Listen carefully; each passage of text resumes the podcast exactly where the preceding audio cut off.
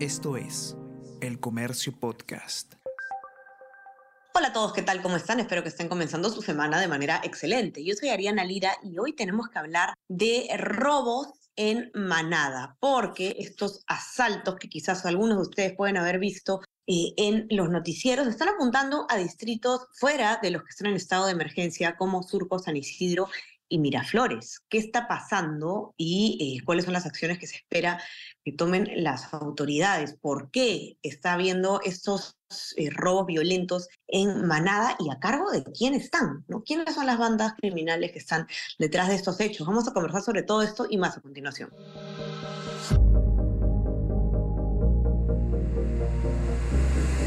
Tenemos que hablar con Ariana Lira.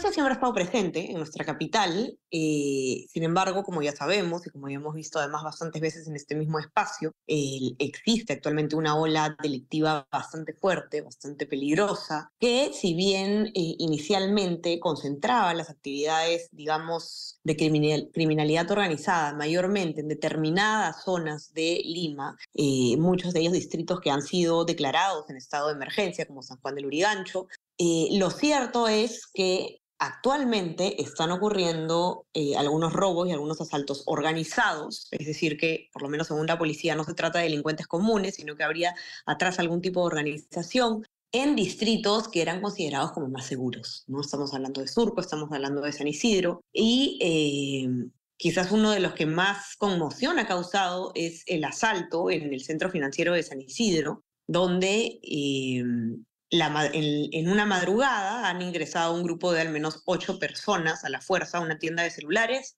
y ah, se han robado, eh, según la nota de Avi Ardiles, ocho artículos electrónicos, eh, celulares de alta gama que eran usados como exhibición.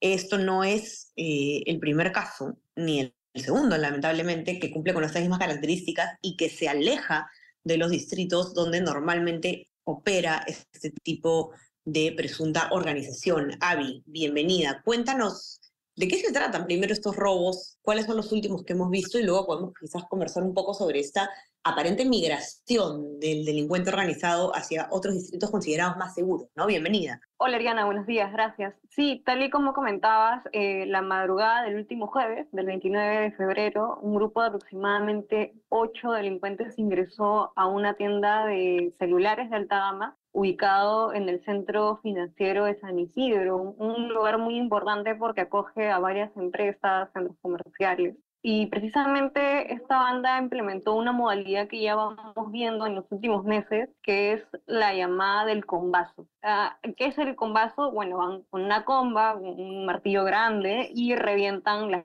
lunas de, de los centros donde quieren asaltar, ingresan y se roban todo ¿En qué momento, aprovechando horas de la madrugada donde la vigilancia puede ser un poco más débil, eh, por supuesto hacen un reglaje, hacen un seguimiento para poder saber en qué momento ingresar e ingresan en manada. Entonces van con su comba y en manada. Por eso se va explicando en los medios que ha incrementado este tipo de robos en manada bajo la modalidad del comba.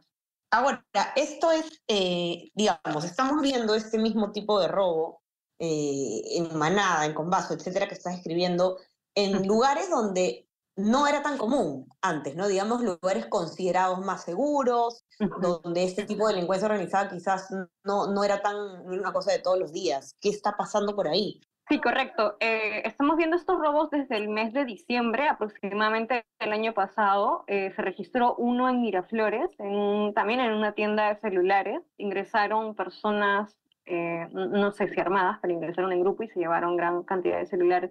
Luego se ha registrado en el centro comercial El Polo, ingresan en horas de la madrugada, eh, también en grupo, a romper ventanas y llevarse celulares de alta gama. Esto ha sido hace unas semanas. Hace una semana, el 22 eh, de, febrero, si no me equivoco, en Lince implementaron la, la modalidad del combazo en una tienda de motos chinas se llevaron tres y ahora este último jueves se ha vuelto a registrar eh, la misma modalidad, pero ya en el centro financiero de San Isidro. Entonces vamos tres distritos, Lince, Miraflores, San Isidro y en conversación con especialistas, entre ellos un exministro del Interior, eh, no se desestima que puedan seguir migrando a otros distritos que se consideran más seguros.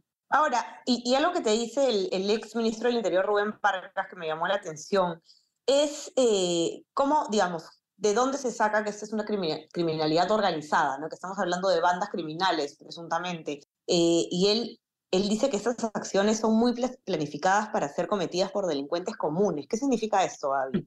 Es que si hacemos la comparación entre un delincuente que aplica el raqueteo, que pasa en, en, su moto y te arrancha en celular, que se convierte ya en, un hurto, eh, estos delincuentes van en grupo y eh, van estudiando las zonas, las vías de escape, las horas en las que no hay policía o no hay resguardo de seguridad de la tienda. Entonces son grupos criminales o bandas criminales que investigan un poco más a su víctima para poder eh, atacar, ¿no?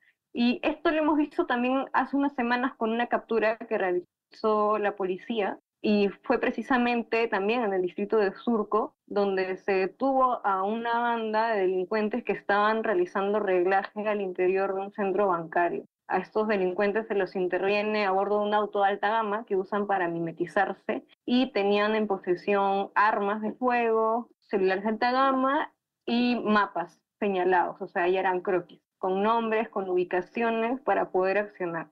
Sí, es, definitivamente no se trata de delincuentes comunes. Ahora, por último, Avi, tú has podido conversar, me parece, con algunas de las municipalidades de estos distritos que están sufriendo este tipo de ataque últimamente. ¿Qué te han podido comentar? Bueno, eh, con la municipalidad de San Isidro, que fue la, bueno, con el municipio de San Isidro, que ha sido la última jurisdicción afectada, se conversó y nos indicaron que en el lugar hay permanente vigilancia, hasta con drones, también con serenazgo y patrullaje integrado con la policía. Bueno, y sin embargo, lamentablemente se registró este hecho, pero eh, no descargan que se va a seguir reforzando la seguridad. Asimismo, con la municipalidad de Miraflores, que a partir de lo que sucedió en Movistar reforzaron eh, las actividades tácticas de sus serenos y también el patrullaje integrado, entre otras actividades, para poder prevenir ese tipo de asaltos.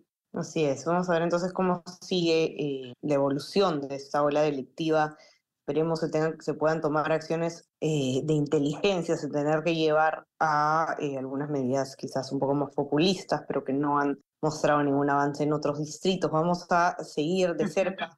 Avi, seguramente te vamos a tener de vuelta por aquí. Así que muchísimas gracias por la información y quiero invitarlos a todos los que, los que estén interesados en este tema a que ingresen a nuestra web elcomercio.p y puedan leer con detenimiento este informe. Eh, no se olviden también de suscribirse a nuestras plataformas. Estamos en Spotify y en Apple Podcast para que puedan escuchar todos nuestros podcasts y suscríbanse también a nuestro WhatsApp. El Comercio te informa si es que quieren recibir lo mejor de nuestro contenido a lo largo del día. Avi, te mando un abrazo, que tengas una excelente semana. Gracias, Ayana, igualmente. Hasta luego. Ya estamos conversando entonces nuevamente el día miércoles. Chao, chao. Tenemos que hablar con Ariana Lira.